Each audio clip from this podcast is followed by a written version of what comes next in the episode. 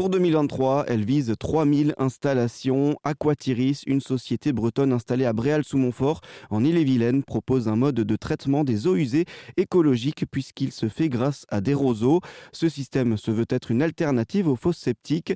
Avec ses jardins d'assainissement, l'entreprise utilise le principe de la phytoépuration. Edwige Douarin, la fondatrice de la société, nous explique. Alors ça ressemble à un jardin déjà, c'est pour ça, comme son nom l'indique, disons.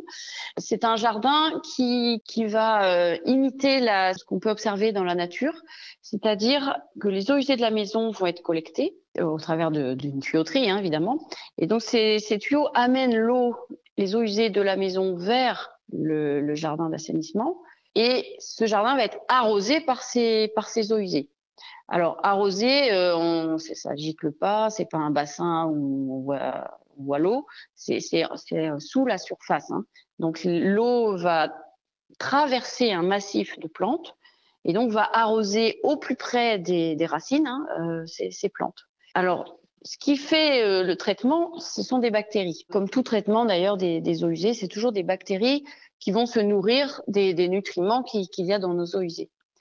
Et donc, autour des racines des plantes, ce qu'on peut observer dans la nature, c'est qu'il y a énormément il y a de, de, bactéries et de microfaunes. Il y a une activité biologique intense.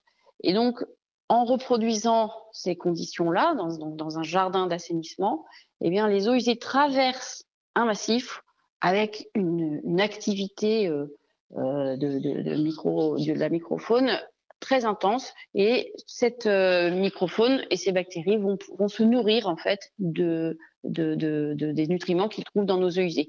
Notre, nos déchets sont en fait une ressource pour cet écosystème. Et donc l'eau, une fois qu'elle a traversé le massif, eh bien elle peut ressortir, nettoyer de, de, de, de, des pollutions qui étaient présentes. Un système qui vise aussi à montrer que le déchet peut être une véritable ressource pour la biodiversité.